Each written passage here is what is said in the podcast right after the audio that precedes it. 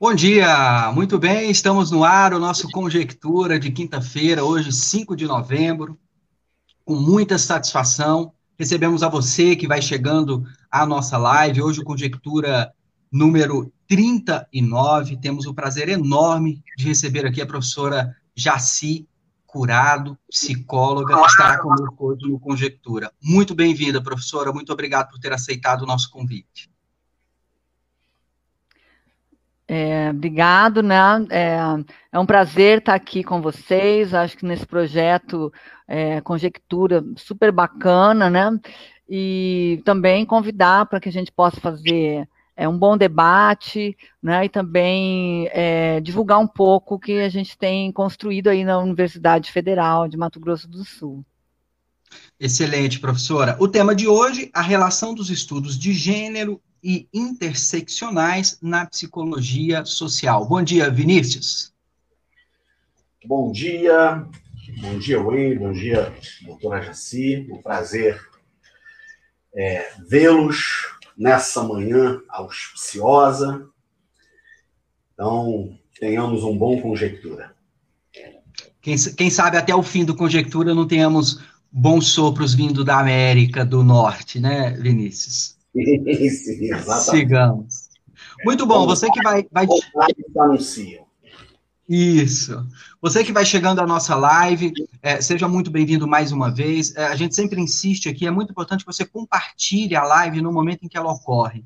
Então, está nos acompanhando, por favor, compartilhe o nosso conteúdo, a nossa discussão. Isso faz com que a nossa live chegue, alcance um público maior, e este é um dos nossos objetivos. Você já nos conhece, somos o Conjectura, um projeto de difusão, promoção e defesa das ciências humanas. Então, a cada semana, nós recebemos aqui um pesquisador da área de ciências humanas que traz conteúdos a respeito de suas pesquisas. Hoje, recebemos, já disse, a professora é, Jaci, e se você, por acaso, é, nos acompanha, mas não pode acompanhar toda a discussão, já saiba também o conteúdo do Conjectura fica arquivado nos seus canais do YouTube e também do Spotify.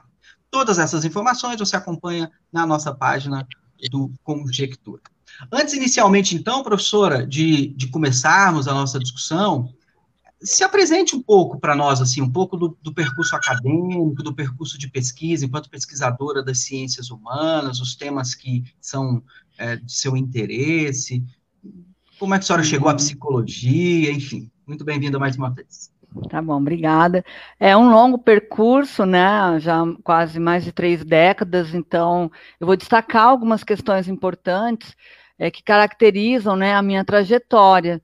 Eu poderia dizer assim que é uma trajetória híbrida, né? Porque eu sempre atuei tanto é, no campo acadêmico, mas também né, atuando é, no campo da intervenção, das políticas públicas, dos projetos sociais e da militância também. Então, esses três, né, essas três formas né, de se expressar, elas são articuladas em toda a minha história, toda a minha trajetória. Mas, assim, muito, muito importante é que, desde nova, quando né, eu não tinha dúvida que eu queria ser psicóloga, e também tinha insatisfações com o mundo, né, com o mundo consumista. Eu sou uma pessoa de classe média, então eu tinha muitos questionamentos né, dessa, da nossa sociedade. E logo como eu fiz a faculdade, já é, me adentrei nos movimentos estudantis, né, é, é, e fui conhecer né, as teorias né, que explicavam esse mundo. Então, eu tenho uma trajetória que inicio na psicologia, né, e depois na psicologia social, né, é uma psicologia social crítica, né, e que aqui no Brasil é, é, tinha um grupo muito forte na PUC de São Paulo, eu pude ser aluna desse grupo da PUC de São Paulo, e, mas eu continuei nessa trajetória e uma, uma, um fato muito marcante é que eu fui estudar na Holanda, né, no Instituto of Social Studies, que era um instituto internacional, e eu fui estudar na década de 90 já, né, os estudos de gênero. No Brasil, a gente ainda não fazia essa discussão, né, é, junto com colegas do mundo inteiro. Né. Eu tinha colegas na sala de aula de Laos, que eu nem sabia que existia esse país, né? É da Tailândia, da África, né? Vários países africanos. E para mim isso foi assim uma aprendizagem, é, uma aprendizagem imensa, né? De como psicóloga social você ter essa diversidade cultural na tua sala de aula, né? É algo que faz você mudar completamente né, é como você enxerga o mundo. E lá também eu tive conhecimento das teorias já, que né, um marco já da modernidade tardia, pós-estruturalistas, então aquela base que eu tive aqui, que é uma base muito marxista, né, das ciências humanas brasileiras, né, vocês, onde convir, e lá eu já tive essa outra, é, que eu vejo uma ampliação no meu olhar, né? Os estudos de gênero que eu faço são estudos no marco pós-estruturalista. Então, é, eu tive é, é essa forma de conhecer e voltei para o Brasil e tive dificuldades óbvias de é, regulamentar né, o meu certificado de gênero, não existia nenhum curso no Brasil, né, na, na, na, academia, e depois, então, eu tenho dois, dois mestrados, eu fiz outro mestrado, outro mestrado né, e tenho um doutorado, que também é muito importante, na PUC de São Paulo, é, no Núcleo de Práticas Discursivas, né, com a Mary Jane Spink, que é um grande nome, e mais recentemente eu fiz meu pós-doc na UERJ, né, com a Ana Jacó no Clio Psique, que é um grande, é um grande centro né, de, de memória e história da psicologia é, no Brasil. É, isso dentro da, das questões acadêmicas, né? Mas fora isso, eu, eu, fui diretora de ONG muito tempo, construí políticas públicas aqui no estado, né? Fiz toda a parte de assessoria na construção das políticas públicas da mulher, da violência contra a mulher, né? Durante quase 20 anos e na militância também, sempre a militância feminista, né, dos movimentos sociais. Então, isso que marca a minha, a minha trajetória. Isso, uma longa e extensa trajetória acadêmica e de, e de, e de prática política, né, professora, como a senhora, uhum. como a senhora está dizendo. É, atualmente, professora da Universidade Federal de Mato Grosso do Sul e vinculada ao programa de pós-graduação da UFGD. Não é isso? Só corrigindo, de repente, uma, uma informação que a gente passou hum. nos, nas nossas. Hum. E daqui também, né? Isso, e também da UFMS. Da UFMS. Uhum. Nossa colega aqui da, da nossa Faculdade de Ciências Humanas. Professora, acho que a gente pode entrar no assunto. É, bom, a senhora acabou de apresentar, como eu dizia, né, um longo e, e extenso é, percurso acadêmico, certamente há uma enorme é, é, é, montanha de referenciais que a senhora mobiliza, uhum. mas eu gostaria de, de para começar a nossa conversa, talvez destacar aquilo que seja o menos conhecido de, de todos nós, que é a noção de interseccionalidade ou intersecção. Né? A nossa ideia hoje é conversar um pouco sobre essa ideia de estudos de gênero e intersecção na psicologia social, mas talvez se a gente começasse por aí, pela noção de intersecção, uhum. aí a senhora bom, né, pode trazer essa dimensão, como que isso Beleza. se aplica no campo da psicologia social, uhum. etc. Mas o que a senhora diria inicialmente sobre intersecção é. ou interseccionalidade? Uhum. É, é um termo assim que está super em uso, está na moda, né, dentro da, das ciências sociais, mas ele é importante para a psicologia social porque é, a psicologia social no Brasil, né, um dos estudos importantes são os estudos identitários, né, sobre identidade. Então a gente já tinha uma noção de que a identidade, né, ela, ela é uma, é, na visão do Ciampa, que é um grande estudioso de, né, da psicologia social de identidade, ele falava que a identidade é uma metamorfose. Quer dizer, já vinha com essa noção de que a alma ela, é uma, ela muda todo e qualquer momento, né? já questionando que não há componentes é, permanentes, fixos na identidade. Porque se a gente for pensar assim, há 100 anos atrás, é, nós temos alguns livros de psicologia que eles tinham a noção de caráter. Né? É, tem o Dante Moreira Leite, ele falava o caráter do brasileiro, social do brasileiro. Aí aquela toda discussão, né? Indolente, preguiçoso, super preconceituoso, mas era a visão de caráter, né? Algo fixo, a pessoa nascia com aquele caráter, né? Bom ou ruim. Né? E aí os estudos avançaram, e essa noção do CIAMPA, de que a psicologia, que a identidade é uma metamorfose, ela foi muito forte, assim, ela se expandiu, foi divulgada, né? e nós estudamos muito essa, já a identidade como um processo. Bom, com é, só que pela influência da academia brasileira, sempre se falava, olha, né, é, nós somos constituídos né, pelas nossas condições sociais, né, e principalmente é, um marcador, como os estudos interseccionais falam, de classe social, né, decorrente das teorias marxistas. Então, é, é, quase que um mantra, não, a classe social vai definir a sua identidade, né? E os estudos, por exemplo, de gênero, eles já vão trazer né? É que gênero também é um marcador importantíssimo nas, nas, na formação identitária e que ele também expressa as relações de poder. Né? E aí tem a, a questão da raça no Brasil, que é um país né, com quase 400 anos de escravidão, não podemos pensar que esse marcador de raça também não é importante. Então, o, a importância da interseccionalidade é que ela não, ela não, ela não prioriza um único marcador. Tá? Por isso que a gente fala que está dentro dos estudos de complexidade, porque ela faz, no mínimo, né, você tem que trabalhar com esses três marcadores identitários, raça, gênero e classe. Mas tem muito mais, né? Tem os culturais, religiosos, a idade. Então, é um, é um termo que procura é, ver essas, essas, esses marcadores não como uma soma, né? Não como uma soma. Então, eu sou mulher, eu sou branca, eu sou brasileira, mas como uma multiplicidade. Né? Então, essa multiplicidade é que vai dar esse movimento, essa metamorfose múltipla com vários marcadores. É muito mais complexo do que pensar só em um, né, ou em dois, tá? Porque ninguém é uma classe social o tempo inteiro, ninguém é uma raça o tempo inteiro, né, nenhum gênero. Ninguém é mulher 24 horas por dia, ninguém é homem 24 horas por dia, como também ninguém é simpático, né, o tempo inteiro. Então, a, as teorias sociais hoje, da psicologia social, ela vai estudar muitas interações sociais, né?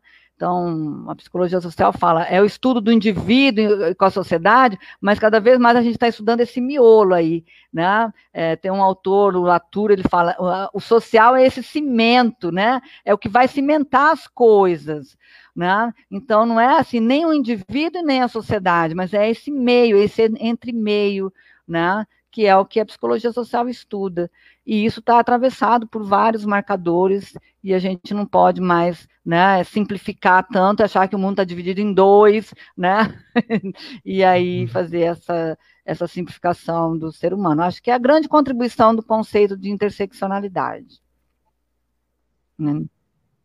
Muito bem. Professora, e ainda, ainda nessa linha, só, só chamando a atenção também para a noção de psicologia social, né? A senhora acaba de mencionar como que, por exemplo, a questão da identidade, é, inicialmente ela é muito ligada a uma, a, um, a uma espécie de juízo moral, né? Um juízo moralizante a respeito do caráter, etc. Talvez também seja importante ressaltar essa noção, ou este campo, né? Psicologia social, uma vez que há uma certa imagem da psicologia como ciência, de que ela é essa psicologia do indivíduo, né? Essa psicologia que cuida do, do sujeito individual e etc. E, no entanto, há esse, esse, esse grande campo da pesquisa psicológica, né, da psicologia, que se chama psicologia social. Um campo que está preocupado justamente, como a senhora dizia, né, com essa interação do indivíduo junto ao social. Enfim, o que, a senhora poderia assim, esclarecer a respeito dessa, dessa noção de campo, né? E, é, psicologia social em contraponto a essa imagem muito caricatural, né, que a gente tem da psicologia é, como uma ciência, enfim, só do indivíduo ou, ou do sujeito pensado, né, apenas é, do ponto de vista de si mesmo. Hum. É, eu acho que hoje toda a psicologia. Ah, pode. É, antes de passar para a professora Jaci, é, não me parece, é, Wayne, que isso acontece também. É, bom, e, e isso não é de surpreender, já que são áreas, de certo modo, muito próximas, em ambas ciências da saúde. Mas me, me parece que isso acontece também com a medicina. Né? Geralmente a gente pensa medicina é, como uma, uma abordagem científica, clínica, que trata de indivíduos, de sujeitos, ignorando, portanto, toda a tradição da medicina social, hoje a gente chamaria de saúde coletiva ou saúde pública. Né? Uhum. É, é também uma história longa, né? A psicologia social, assim, ela foi, nos seus primórdios, né? É, tem um autor que fala que é o pai da psicologia, que é o William Wundt, né? é, no laboratório de, de Leipzig, na Alemanha. Então, ele é considerado o precursor da psicologia. Ele fazia uma psicologia é, introspectiva, né? É, buscando a percepção tal. Então, ele é considerado esse pai da psicologia. Mas o próprio Wundt, ele escreveu, ele escreveu uma obra imensa de 10 volumes, Psicologia das Massas, dos Povos, né? É, Volcker Psychology. E só que essa obra, quando os alunos dele, que estudavam com ele na Alemanha, americanos, voltaram para os Estados Unidos com a Segunda Guerra, que o laboratório de Leipzig foi implodido, né? Ele foi bombardeado. Ele levou a obra do Wundt para os Estados Unidos. Sabe o que, que aconteceu? Eles não traduziram a obra da psicologia social, só a outra parte introspectiva cognitiva. Então, essa obra, Volkswagen, ficou escondida por muitos anos, ela não é traduzida em português até hoje, aonde ele estudava os mitos, né, onde ele estudava a, a, as culturas in, é, é, indígenas, né, ou, ou nativas, né, é, as religiosidades, sabe? É, então, assim, incrível, né, a partir da linguagem. Então, isso foi escondido. Eu falo, a psicologia já nasceu assim, cindida, e a psicologia social sempre invisibilizada, desde a sua origem, né? E isso é, permanece. Aí nos Estados Unidos, como a Segunda Guerra, foi muitos europeus para os Estados Unidos, e lá eles financiaram esses psicólogos, né, para fazer pesquisa na área social, principalmente para a guerra, né? O, Kurt Levin, que trabalha grupos, e foi criando uma forte psicologia social americana, funcionalista, que depois de muitos anos, na década de 60, que os, os latino-americanos, os brasileiros começaram a falar de uma crise e fazer a crítica. Né? Agora, é, a partir de 60, então, eu acho que hoje em dia a maioria da, da, das psicologias já não pensam nesse ser indivíduo isolado, sabe que a psicologia é algo é, é isolada. Mesmo é, tem gente que divide a clínica do social, eu não faço essas divisões, né? Porque eu acho que qualquer clínica feita hoje também ela pode ser ampliada. Né? E o Vinícius falou uma coisa importante: o problema é o modelo biomédico, sabe? Esse modelo que a, a psicologia copiou da medicina e aí que tenta né, fazer essa, essa visão individualizante, né, do indivíduo independente das suas condições, da tua, né, das tuas posições sociais. Nós fazemos uma psicologia discursiva da linguagem, dos sentidos, né, da produção de sentidos. Então, a gente fala, a psicologia a gente faz na mídia, né, estudando jornais, estudando discursos da mídia. A gente é, vê que a subjetividade ela é produzida em vários, vários momentos. Um, um, programa desse aqui produz subjetividade, então não necessariamente com o indivíduo, sabe? Essa ideia que o psicólogo só trabalha face a face com o indivíduo, não. A gente trabalha com discursos, a gente trabalha com sentidos, e isso às vezes ainda não é muito bem compreendido, né, no, no geral. Eu acho que é por aí. Uhum.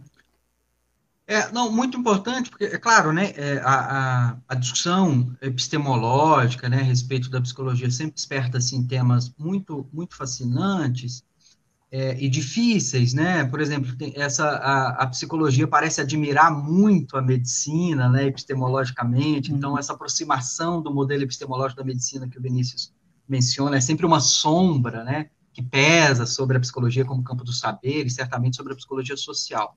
Mas talvez entrando agora um pouco mais no, no tema proposto, professora, é, a, senhora, a senhora trouxe, né? Essa noção de que a psicologia social ela, ela surge um pouco é, muito a partir desse viés funcionalista americano, mas eu suponho que uh, ela também tenha, tenha assim, se estimulado bastante, não sei se no mundo todo, mas talvez na América Latina, é, pelo, pelo viés marxista, né, ou pelo grande referencial do, do marxismo, ou mesmo hegelianismo, né, noção de história e etc. Mas eu queria fazer essa passagem, né, a senhora começou dizendo que o referencial que a senhora adota, ele, ele também identificou certos limites, né, nesse referencial marxista tradicional, não sei se a gente pode é, dizer dessa forma, e que, portanto, um, um, este novo referencial chamado é, muito é, dispersamente de pós-estruturalista, né, isso sempre dá, uma, dá um bom debate, mas é, fala um pouco para nós dessa passagem entre esse referencial, no interior da psicologia social, entre esse referencial marxista, é, com esse novo referencial, que é, é, da segunda metade né, do século XX, o pós-estruturalismo, quer dizer, isso representa, o que, que só destacaria de importante nessa, uhum. nessa passagem referencial? É, é, é bem, bem complicado, porque eu não sei se isso, assim, é um passado, né? Eu acho okay. que alguns redutos, como o da UFMS, isso é bem forte, ainda bem presente, né? Então, uhum. na psicologia social, esse grupo da PUC de São Paulo, né, eles, é, porque a psicologia ela, ela é criada como profissão em 1962. Então, logo já vem a ditadura militar, e isso influenciou muito na produção de conhecimento. Tá? Uhum. E aí, quando na década de 80 começa essa resistência, né, essa, essa negação da psicologia norte-americana, que eles dividiam em psicologia europeia e norte-americana, é, né, já é, na democratização, Aí tem, então, a, for a força desse grupo, né, é, da PUC de São Paulo, que começa a adotar não só o marxismo, né, é, o Vanderlei Code, eu fui orientando dele, como também aí mais, mais é, futuramente o Vygotsky, né, uhum. como uma é, o problema é como assim uma saída da psicologia. Então a psicologia é uhum. individualizante, né? Ela é norte-americana, ela tenta generalizar o seu conhecimento, né? As suas é, os seus achados, independente né, das culturas e tal, tem toda essa crítica, né? Ela não é, é uma, não é uma psicologia crítica. Então, nós vamos fazer uma psicologia latino-americana. Né? E a psicologia latino-americana também não é latino-americana, porque né, é Marx, é Vygotsky, é Leontiev, então é, é Luria, então muita influência dos russos, né? Na uhum. psicologia social e na educação, na psicologia da educação é, ainda em alguns redutos ela prevalece, né, até hoje, que é a psicologia sócio-histórica, histórico-cultural, né, como a UFMS, mas também já começa a surgir insatisfações, né, e eu acho que as questões de gênero são um, uma das questões que traz essa insatisfação, né, porque é, nessa visão de sujeito universal, né? É, a gente já fala assim, olha, não é possível mais a gente tratar o sujeito universal como também as teorias, né, é, marxistas tratam, elas não fazem essa discussão, né, de que esse sujeito não deveria ser universal, né, e que, né, entre, é, então, falar, referir ao homem, né, o homem da psicologia, elas ainda tratam dessa forma, né, esse é um problema, né, de que é, não engendrado, também as, as, questões culturais, né, ficavam fora dessa discussão, né, e, e a pretensão também, né, de alguns autores de dar a solução da psicologia, Tá? Então, uhum. olha, então a psicologia era individualizante, agora a, a psicologia é interacionista, agora né, é, tem os fatores culturais, e essa é pronto, essa é a saída, e já definimos a psicologia, a resolução para é, esse conflito. Mas não está resolvido. Né? Então, é, muitas uhum. áreas da psicologia hoje, essa psicologia social crítica, né, ela traz novos componentes, novos, é, novas abordagens, né? É, como a minha abordagem é do construcionismo social, que vai fazer questionamentos sobre né, a verdade única, sobre a reflexão né, sobre o sujeito, objeto, das é, né, realidades né, do mundo. Quer dizer, é, eles acusam de relativista, mas não é um relativismo né, é, sem, né, sem nenhum limite. É um relativismo uhum. porque a gente acredita que nas diferentes culturas se produz né, é, diferentes sentidos para o mundo, para a vida. E é, você deixar de lado essa questão simbólica dos sentidos na psicologia é muito complicado. Né? Então a gente escuta muito assim, ah, não, tem, o ser humano é concreto, a gente quer saber da uhum. realidade concreta. Mas a gente sabe hoje que o simbólico é né, importante, ele constitui né, a nossa subjetividade, as nossas relações. Né? Então, desde a década de 50, do o giro linguístico que a gente fala, né, teve um giro linguístico na filosofia da ciência, ele influenciou a psicologia. Então, alguns falam de pós-estruturalismo, pós-modernismo, né, é, modernidade, mas a gente pode falar assim, é, da modernidade tardia, eu gosto desse termo, né? Que a gente não pode deixar de fora essas questões. Né? E, e, aí isso vai trazendo hoje um grande contingente já de psicólogos sociais brasileiros já estão né, é, é, problematizando outras questões que não só as dadas pelo marxismo né? Que uhum. não são descartáveis, mas eles têm que ser ampliados, claro. né? Tem que ser ampliado, não tem como, né? Claro. A senhora falou de sua abordagem é, em psicologia social. Eu queria saber se, no plano epistemológico, tem alguma relação com construtivismo social e nova sociologia da ciência, por exemplo, programa forte de Barnes e Gore, porque não, me pareceu guardar uma, uma relação bastante íntima é, na ideia de que aquilo que nós tomamos no seio de uma determinada comunidade como verdade é produto de um complexo processo de construção social. É, sem entrar em maiores detalhes, digamos assim, este seria o postulado básico do, do programa Forte, de Barnes e Brock. Pelo que eu entendi, é, é, mais ou menos por aí também a sua abordagem em psicologia social, não? Uhum. Sim, né? É, o consultorismo social, ele não é uma, uma, abordagem da psicologia, né? Ele atravessa vários, várias, vários campos de conhecimento, né? Mas na psicologia é muito ligado ao grupo da Espanha, da Universidade Autônoma de Barcelona, né? Alguns grupos na Inglaterra muito fortes, né? E que no Brasil hoje, por exemplo, a Abrapso, que é a nossa Associação Brasileira de Psicologia Social, por vários anos os construcionistas já assumiram, né, a Abrapso hoje a editoria da principal revista, né, da área, tá? Mas é exatamente isso, você colocou é, exatamente, né, as bases, né, os pressupostos do construcionismo, né, e que é, tem alguns, alguns rompimentos, né, com o marxismo clássico, tá? É, mas nada que é, nos afaste tanto, né? Eu trabalho muito com essa noção de o que, que nos aproxima e o que, que nos distancia, né? Acho que as pessoas às vezes querem distanciar muito mais do que necessário, né? Dá para a gente fazer alguns diálogos. A gente faz muito diálogo com Foucault, né, a, a, última fase do Foucault ali da biopolítica, né, é, é, hoje tão discutida, né, do, do, do, Foucault. Então a gente tem vários autores aí que a gente está dialogando que são transdisciplinares, que não são necessariamente da psicologia, tá? Só um adendo assim que construcionismo social ligado a Piaget, né, é, ao Vygotsky, então é diferente, né, que é construtivismo, né, nós somos construcionistas, né? Então tem essa diferença. É, nós não somos piagetianos nem de Vygotsky, nós somos né, construcionistas, é, construcionismo social. Mas nessa linha que o Vinícius falou. Sim, sim. É, no campo da sociologia da ciência, é, o termo que eu vejo mais é o construtivismo. Eu não sei pontuar aqui qual seria a diferença para o construcionismo, Agora, é, eu não sei se isso vai nos desviar muito também, então podemos ser breves, mas a, a, a senhora fez uhum. questão de pontuar que não se trata de um relativismo radical. E uma das principais críticas que essa abordagem recebe é justamente a de ser relativista. É, a, até certa discussão, o próprio Latour se, se, se viu envolvido, é, junto com Fuller e outros autores, é, na última década, a partir da emergência do, da pós-verdade como fenômeno global, Latour se viu envolvido em discussões é, a, a, relativas à, pertinência de tal crítica, né? Porque dizem alguns críticos dessa abordagem que, ora, se nós reduzirmos tudo à, à construção sociohistórica, né, é, nós perderemos o, o, o próprio fato só nos sobrarão versões, só nos sobrarão narrativas.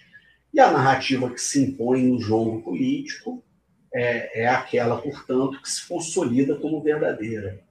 Então, seria, eu gostaria de saber como a senhora recebe essas críticas e, e que tipo uhum. de, de contra-argumentação poderíamos construir nesse sentido. Uhum.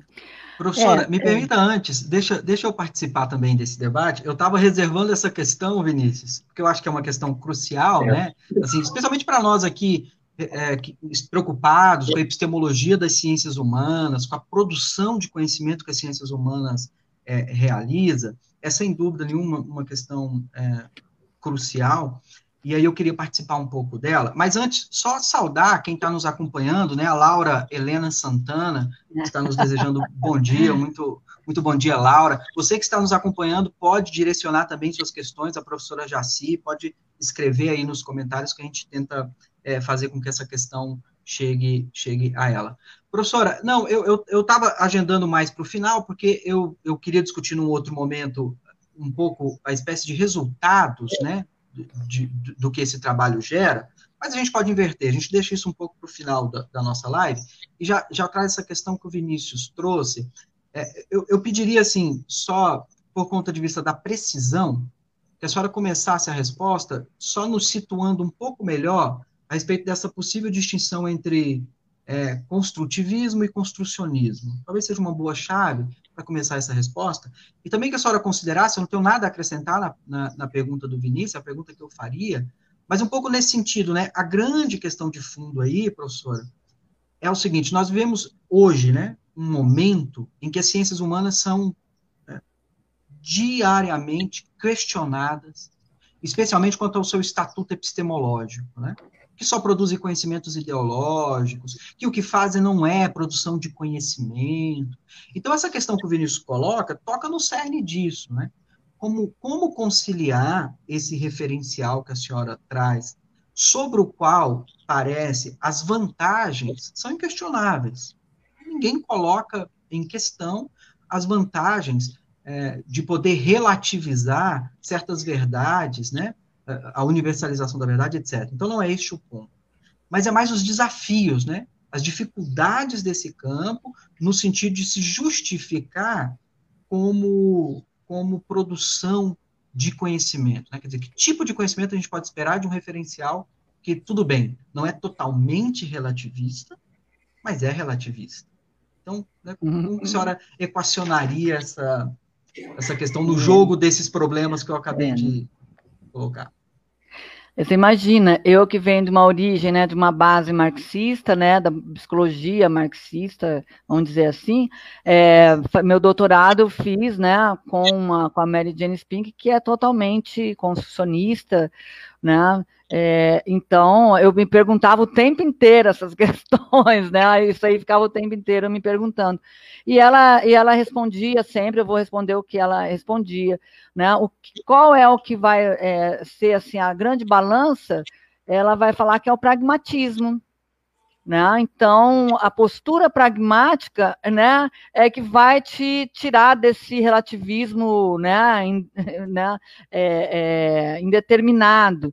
Então, sempre em cada, qualquer fato, né, é, você se perguntar, né, é o que é, é útil para quê? A gente tem uma questão assim, é, quais os efeitos né, que essa versão tem, quais são os efeitos que a outra versão tem. E aí você bate o martelo ali no teu pragmatismo e fala, olha, de que lado que eu estou do mundo, né? É, não é o fato da gente ser relativista que a gente não tem lado mas a gente enxerga a realidade com as suas diferentes narrativas.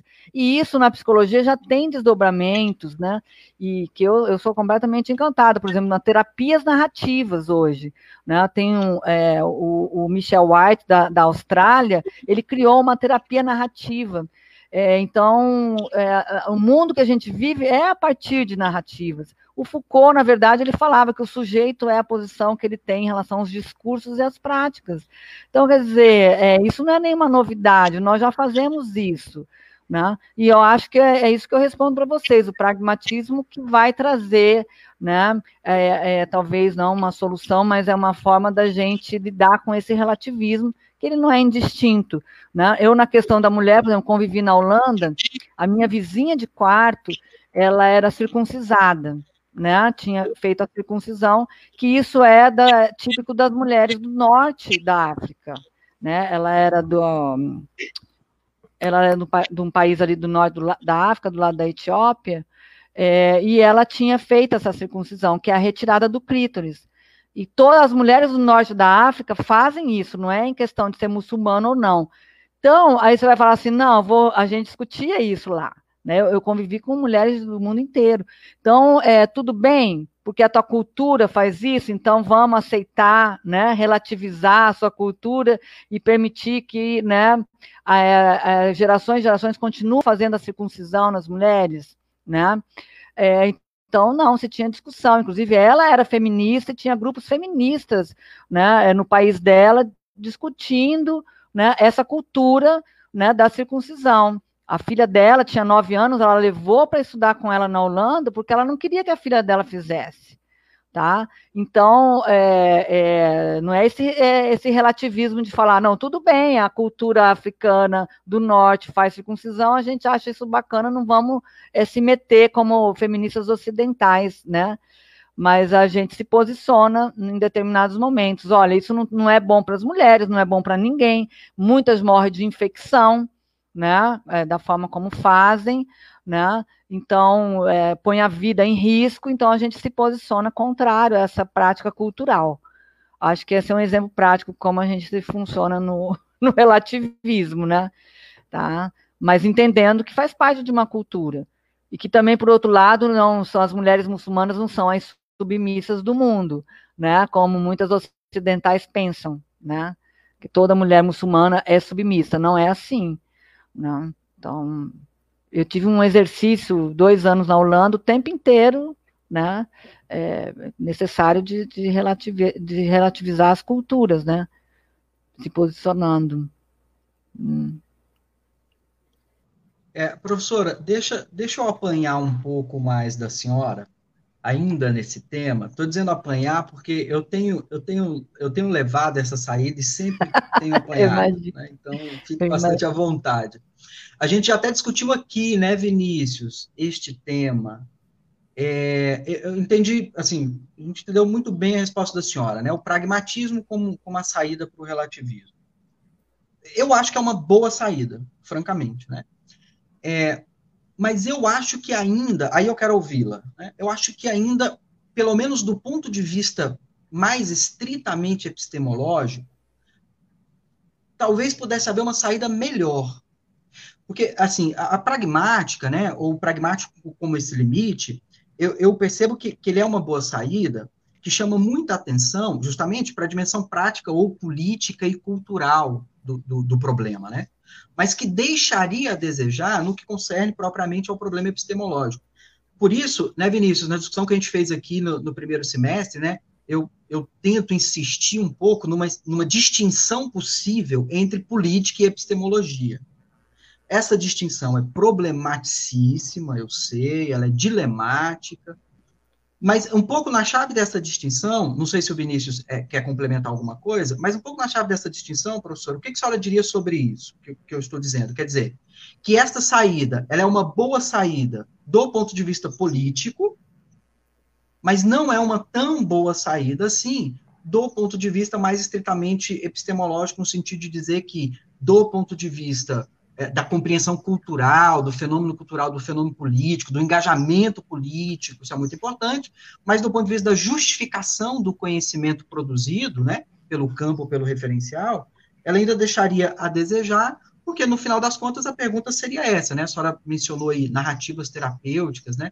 Esse viés relativista acaba no final das contas, se a gente for bem rigoroso, dizendo, bom, a verdade é que então nenhum nenhum tipo de conhecimento preciso, para não dizer aqui conhecimento absoluto, etc., nenhum tipo de conhecimento preciso seria seria possível no, no, no final das contas. Então, tem uma espécie de ceticismo de fundo. Eu queria saber se é isso mesmo, ou né, o que, que a senhora pensaria. Não sei, você quer complementar, Vinícius, alguma, alguma coisa ou não? Ou melhorar a minha formulação? Seu microfone. Seu microfone. Hum, difícil. É, o microfone mutado é o novo normal. Ah, vai lá. Não, a sua formulação tá, tá é, ela dispensa adendos, notas de rodapé. É, eu só me lembrei, é, você falou no finalzinho, eu me lembrei de um texto do Einstein sobre o pensamento filosófico do Bertrand Russell, em que o, em que o Einstein, após admitir toda a, a admiração dele pelo Hume, e, e a ponto de falar que se não fosse a influência é, pensamento filosófico riumiano, ele não teria elaborado a teoria da relatividade, por exemplo, não por nenhuma matéria de conteúdo, mas sobretudo pela atitude antidogmática que para o Einstein encontra-se no núcleo epistemológico das práticas científicas.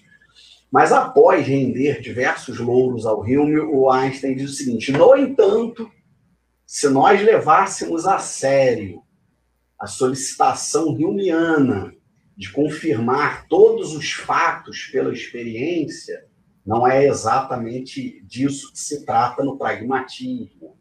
É, mas estou fazendo aqui apenas uma analogia. É, é, se nós levássemos a sério isso, não haveriam fatos no mundo. não haveriam fatos. Porque, em última instância, é, e, e, engraçado que isso está também no próprio Rio, né? mas em última instância é crença, tudo se trata de crença. A gente uhum. é, que um fato é fato. Mas é, é interessante. Agora eu vou falar assim: vocês são filósofos, vocês estão puxando a corda da psicóloga aqui, né? Eu não sou filósofa, né? Eu só procuro entender as coisas que eu acredito para, né, para me justificar. É, eu, eu, vejo assim que o que está servindo, né? Para mim, é, essas abordagens têm servido muito, até para pensar uhum. novas práticas, novas formas de fazer conhecimento. Porque, olha, quando eu fui estudar na Holanda, eu voltei, né? Daí eu voltei para o Brasil. Aqui o pessoal falava assim: quem que você estudou lá? Você estudou lá Marx? Você estudou lá, sei lá, é, Gramsci? Você estudou, sei lá o quê? Sabe? É um ou outro ou outro. Falei, não. É, o que eu aprendi, principalmente na Holanda, que assim, não, primeiro, lá já não se buscava uma única teoria, né? Fala uma metanarrativa para explicar o mundo inteiro, né? E todas as uhum. coisas, todos os fatos, como é costume aqui. Né? Ou você pega o marxismo para explicar tudo no mundo, ou você pega, por exemplo, na psicanálise, o Freud, ou você, né? Essa, uhum. essa postura, não sei se é colonizada, que, que é, né? Provinciana, uhum. mas a gente tem essa, essa postura ainda, né? De pegar um autor ou uma teoria para explicar tudo. É, a postura, né? Da modernidade tardia não, não faz assim. Inclusive, os fatos às vezes impõem as suas teorias, você entendeu? Cada tema é imposto a teoria, você vai respeitar as pessoas que discutem aquela questão e não pegar uma teoria para discutir qualquer questão, né? Isso, isso é muito complicado. É, na, nas questões de gênero, por exemplo, você querer pegar uma teoria só para entender, porque hoje tem é, o conhecimento transdisciplinar, tem muita gente que produz nessa área, é um campo de conhecimento assim vários outros. Então eu vejo assim que já, essa postura já vai respondendo um pouco né, de como que a gente lida com conhecimento. Né? É que os fatos vão impondo os seus autores, as suas teorias. O Latour mesmo fala, né? Tem lá uhum. aquele texto dele tão lindo, né? De seguir as formigas, né? da Ante, né, da teoria Torrede, que eu trabalhei no doutorado. Né? Então, você não tem uma teoria, põe num quadro a teoria na moldura para depois você pintar o quadro. Você vai construindo é, junto é, né, a, tua, a tua prática, né, a atuação, que vai dando a necessidade da teoria. Tá? Então, que você vai seguindo redes heterogêneas de humanos e não humanos. Eu tentei fazer isso é, com estudos de pobreza no meu doutorado, gente que é um tema uhum. antigo, é um tema clássico das teorias né, estruturalistas, e eu fui estudar com Bruno Latour, né, uhum. e eu mapeei redes heterogêneas, né, é, principalmente as tecnológicas, né, não humanas, tecnológicas, definindo completamente o que é pobreza na nossa política uhum. pública sabe? Então, assim, é, é, hoje pobreza é dada pelos indicadores né, sociais, né, que o, o, governo aqui usa até hoje, mas também né, ela é totalmente controlada, regulamentada, né, vista pelas, pelas tecnologias sociais.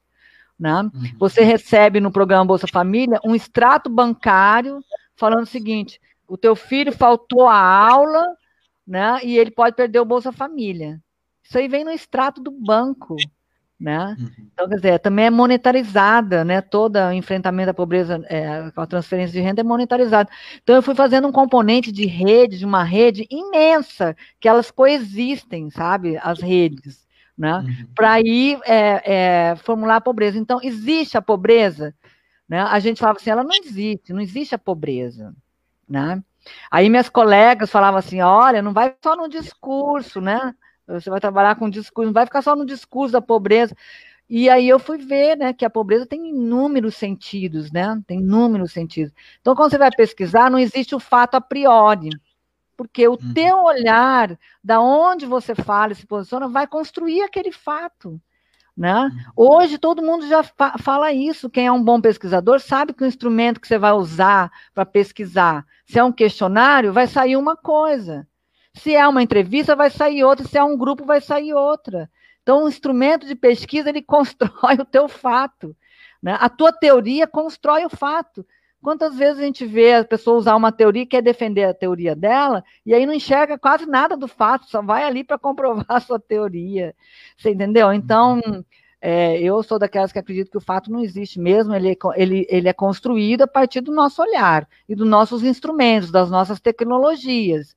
Né? É, e hoje os grandes pesquisadores, eu vi um pesquisador esses dias na, num programa da TV, Eduardo Renato Meirelles, parece, do Instituto Locomotiva, é fantástico. E ele vai, ele vai comprovando isso, ele vai fazendo, mostrando como que as pesquisas, que hoje depende mais da forma como você faz do que o resultado, né? Então, nós uhum. pesquisadores temos que, nós temos que saber disso, né? Eu acho que é mais ou menos por aí que a gente pensa. É, não vai ter uma de, definição é, boa para o relativismo teórica, você entendeu? Você nunca vai uhum. achar. Ainda não achamos, tá? Eu acho, não achamos ainda. Mas nem por isso ele tem que ser descartado, porque eu acho que ele é a melhor forma de pensar o mundo hoje. Claro. É, essas questões epistemológicas, na verdade, um, elas são urgentes, né?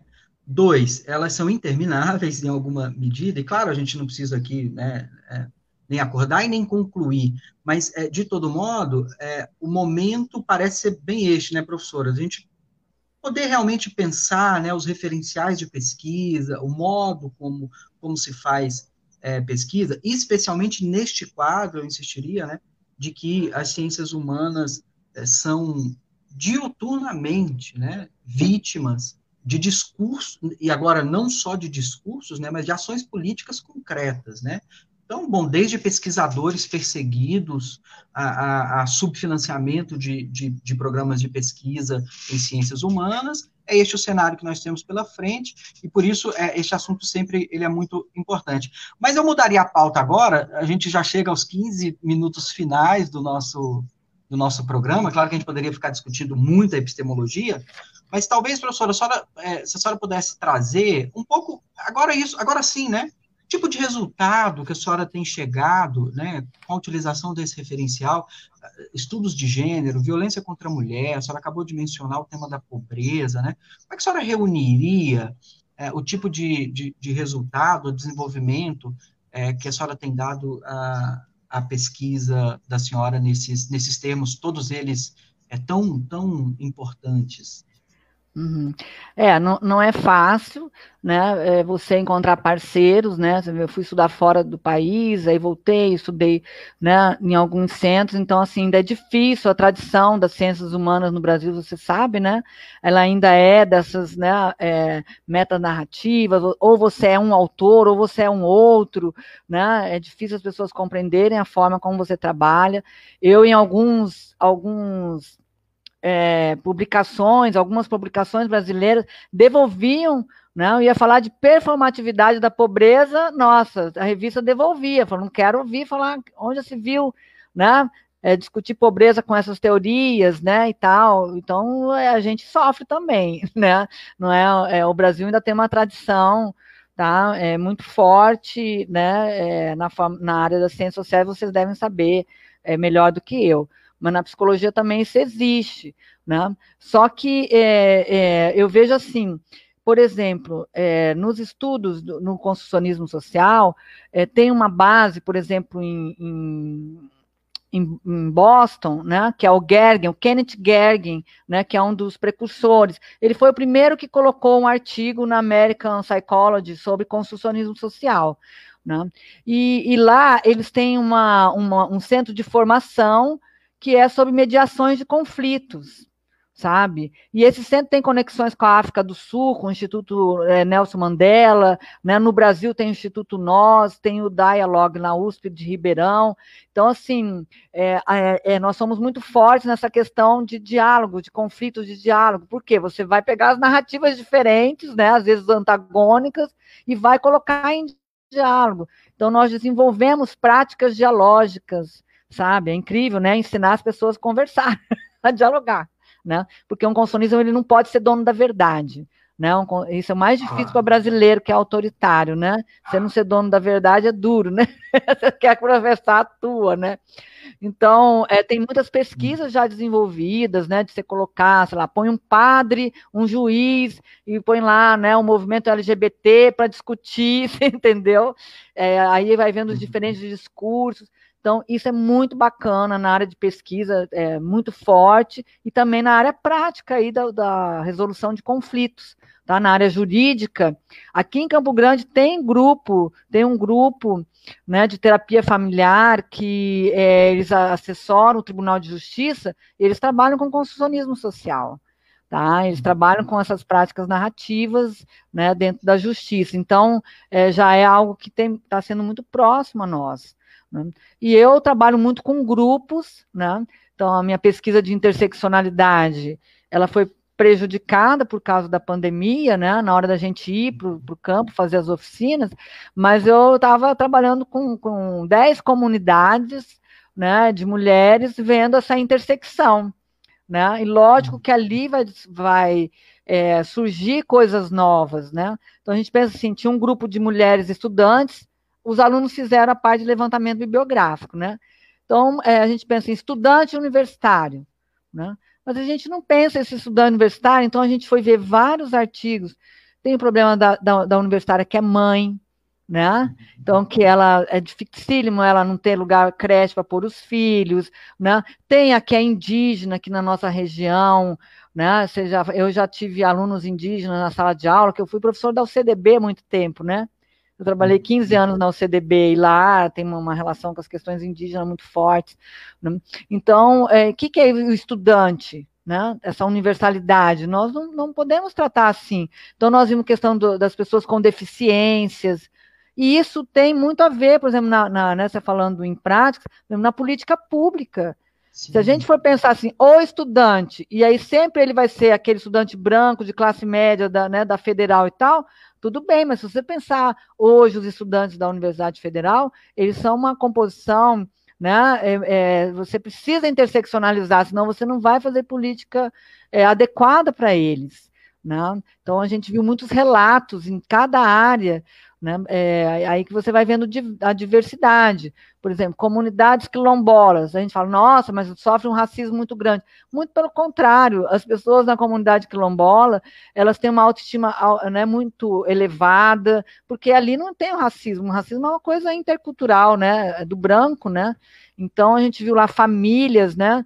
É, pai, vô, avó, né, as crianças, sabe, com uma estrutura familiar muito forte, sabe? Então, é, as pessoas vão treinando o olhar, né, para a gente conseguir ver outras coisas, né? Não é só aquilo que é, a gente está acostumado a ver. Então, acho que essas abordagens, elas vão, eu falo, eu não gosto desse conceito de aprofundar, né? Sempre falo, uhum. não, vou aprofundar um conhecimento. Eu, eu acho ele não gosto. Porque você vai aprofundar tanto que você vai ficar isolado, eu falo, vai ficar isolado lá num poço, lá no fundo, aprofundando, uhum. né? Você vai se isolando. E eu gosto da questão de ampliar o olhar, né? Então, aquilo que ajudar a ampliar o olhar, eu acho que é válido, né? E que tem muitas hoje repercussões, né, nas práticas, é, é, nas práticas da profissionais do psicólogo, e também né, é, nas políticas públicas, tá? É, então, é, ela é uma abordagem que tem uma pegada muito forte de intervenção é, psicossocial. Deixa eu aproveitar, professora, que a senhora está falando sobre os trabalhos de pesquisa. O Antônio Barbosa está nos acompanhando, desejamos um bom dia. A Renata Monteiro diz que está com saudades da senhora. Mas tem uma pergunta aqui da Laura, que talvez é, vá nos levar aqui a, a, um tema dos nossos títulos, né? Quais são as dificuldades de estudar gênero, até mesmo dentro da psicologia, pela dificuldade de aceitar os estudos como ciência, etc. É, são inúmeras. É, eu fiz um mestrado de gênero né, na, na Holanda. Quando eu voltei para o Brasil, né, não tinha como encaixar. Eu fui em várias universidades, não tinha como é, reconhecer o meu mestrado, porque não tinha estudos de gênero. Né? Então, é, essa é uma das dificuldades. É, outra você vai ver na, na também. Tudo bom, Laura? a Laura é minha orientanda, né? Ah, muito bem. Então, tá aí. Hoje a gente tem a banca dela à tarde, né? É, sobre ah, a dança parabéns, do ventre. É, é. Ela é bailarina também de dança do ventre, né? Então, assim, é, como eu tá, estava dizendo, agora eu me, me, perdi aqui, foi comentar. Ah, na psicologia, é, tem sempre essa divisão. Se for pegar os autores da psicologia, a maioria são homens, né? São uhum. homens. É, Vygotsky, Freud, é, Skinner, pereré, pereré. Então, tem na história da psicologia também que os homens produziam conhecimento e as mulheres ficavam trabalhando na área social, na área de saúde, nos hospitais, na creche. Era assim né, a, a estrutura. Tá? Então, tem já esse viés aí de gênero na produção de conhecimento. Então, a gente questiona. Na minha pesquisa de pós-doc, eu mapeei é, é, eu trabalhei com 800 artigos, né, é, durante 20 anos na psicologia, de gênero na psicologia, e é, mapeei no final 402 autores. Presta atenção. Desses autores, 72% são mulheres, 28% homens. Então, quem escreve sobre gênero na psicologia hoje são mulheres. Mas aonde que está a questão? Quando eu fiz uma lista de top 10 de quem mais publica em gênero na psicologia, vai cair para trás dos dez, seis são homens e quatro mulheres. Né? Então, isso diz o seguinte: quem ainda publica mais são os homens da Sim. psicologia até hoje. Né? É porque publicar né, no nosso país significa que você precisa ter todo um aparato, todas condições, né? Tá num, num nível mu muito mais alto, né? É, da tua formação, né? Acadêmica e isso para as mulheres são mais difíceis. Elas chegam até uma, uma, uma área e depois, né? Você vai vendo uma, uma profissão totalmente feminina, né? É, mas que geralmente nas coordenações, mesmo nos conselhos, são os homens que assumem. Tá? Então, acho que isso é, é, algo que não é visibilizado. E quando a gente vai trazer a questão de gênero, as pessoas às vezes né, não, uhum. não têm essa aceitação. E a outra questão é de que gênero não é ciência, né?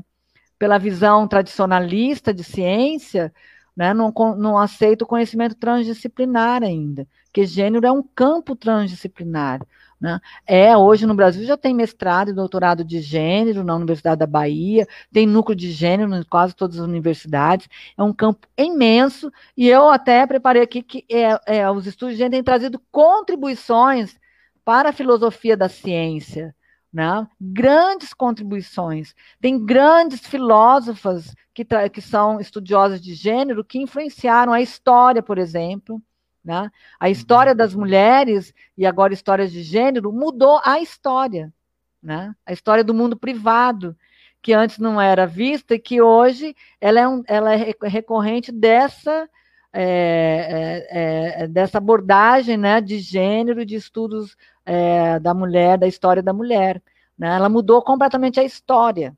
Né? Não, não, é só você fazer isoladamente um estudo da mulher né, ou de gênero, mas muda e está mudando a psicologia. Está mudando a psicologia em vários aspectos, teóricos, epistemológicos e metodológicos, sabe? Então, assim, tem uma dificuldade ainda, não tem redutos muito duros, né, resistentes, mas é muito forte. Eu acho que nem qualquer intervenção governamental, né, não pode falar gênero, não vamos financiar gênero, não tem conseguido aplacar, né, a necessidade né, dos estudos de gênero na academia, que estão bombando, todos os encontros são lotados, né, a gente tem lá mais de muitos alunos querendo ser orientados, tá?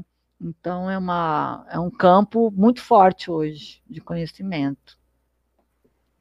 Difícil. Vou fazer um, um, uma parte ainda sobre, sobre essa questão, mas eu vou não vou abordá-la frontalmente. O que me interessa aqui, que acabou de ser discutido, é a questão do não reconhecimento de um campo, seja ele qual for, como ciência.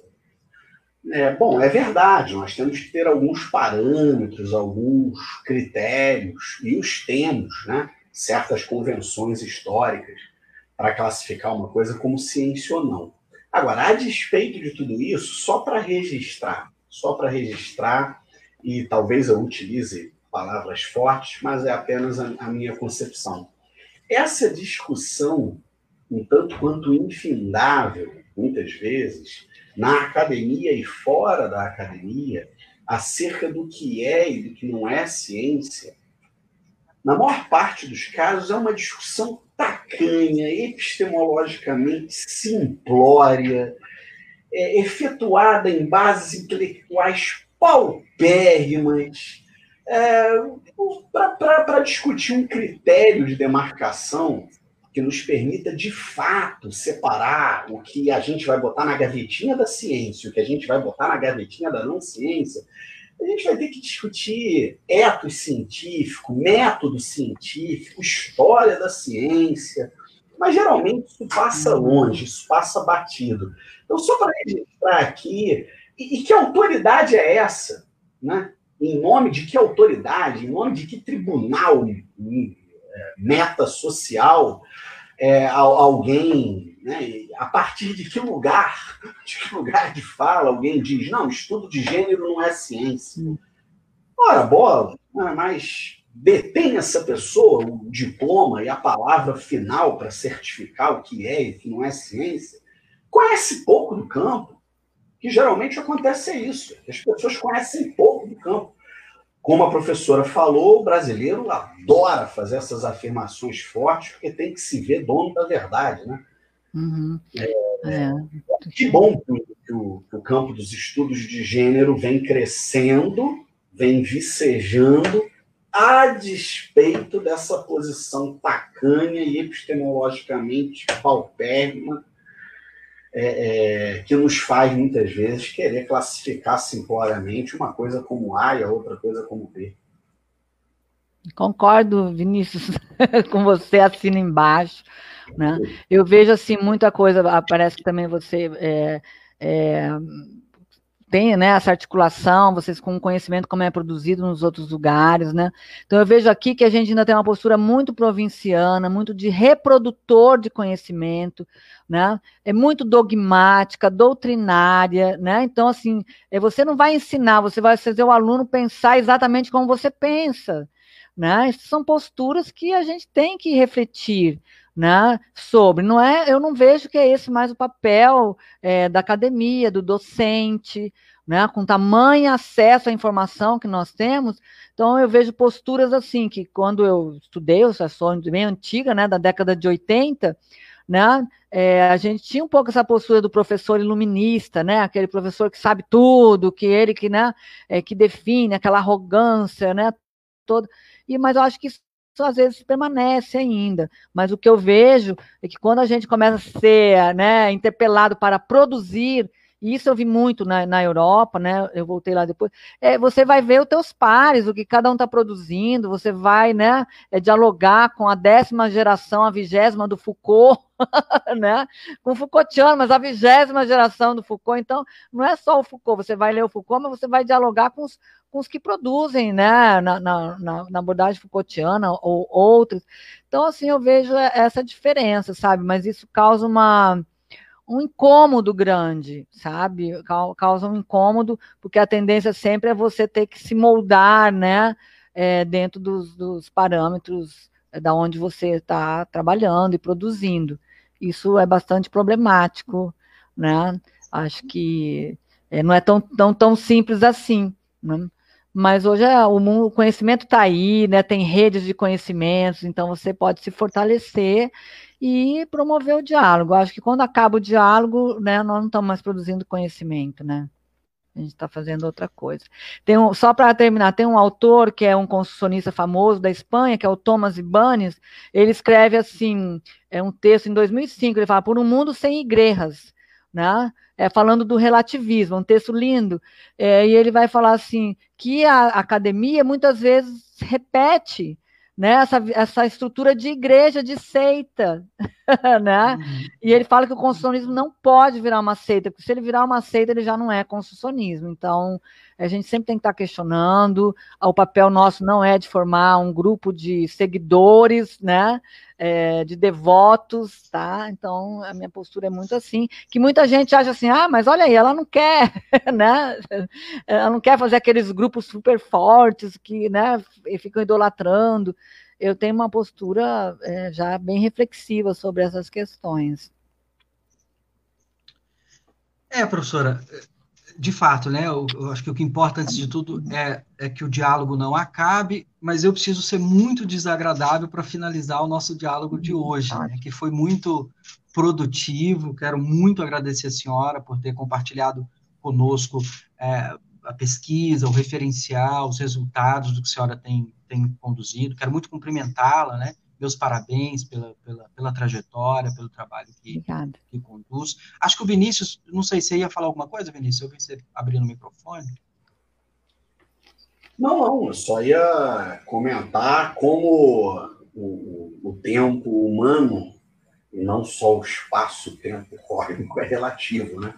Porque a gente mal começou, o papo tão gostoso, ah, e já bateu uma hora aí, né? Mas porque a fala é, é envolvente, instrutiva, instigante.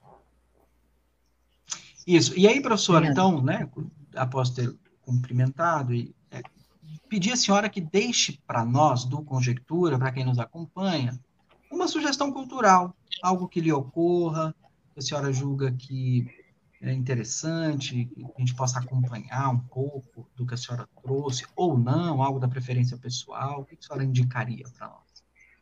Hum. É, olha, eu é, parece um paradoxo assim, mas eu tenho, eu coordeno um círculo de leitura vivenciada entre mulheres, né? E que nós estamos lendo literatura clássica feminista, né? Então, voltando para trás, né? Então, nós, tamo, nós lemos Simone de Beauvoir, Hoje nós estamos lendo a Mary Wollstonecraft, que é um, um, um livro de 1792, A Reivindicação das Mulheres.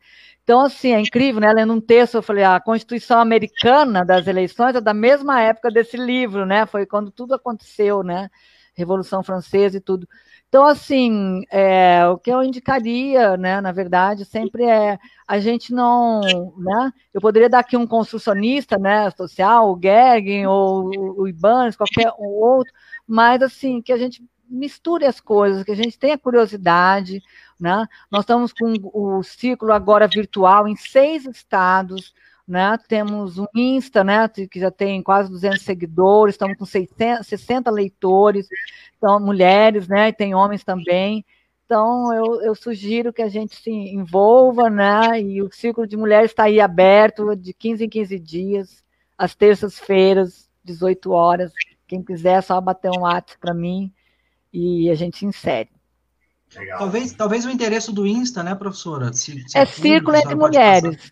Círculo Arroba entre Círculo Entre Mulheres. Perfeito. Hum. Excelente.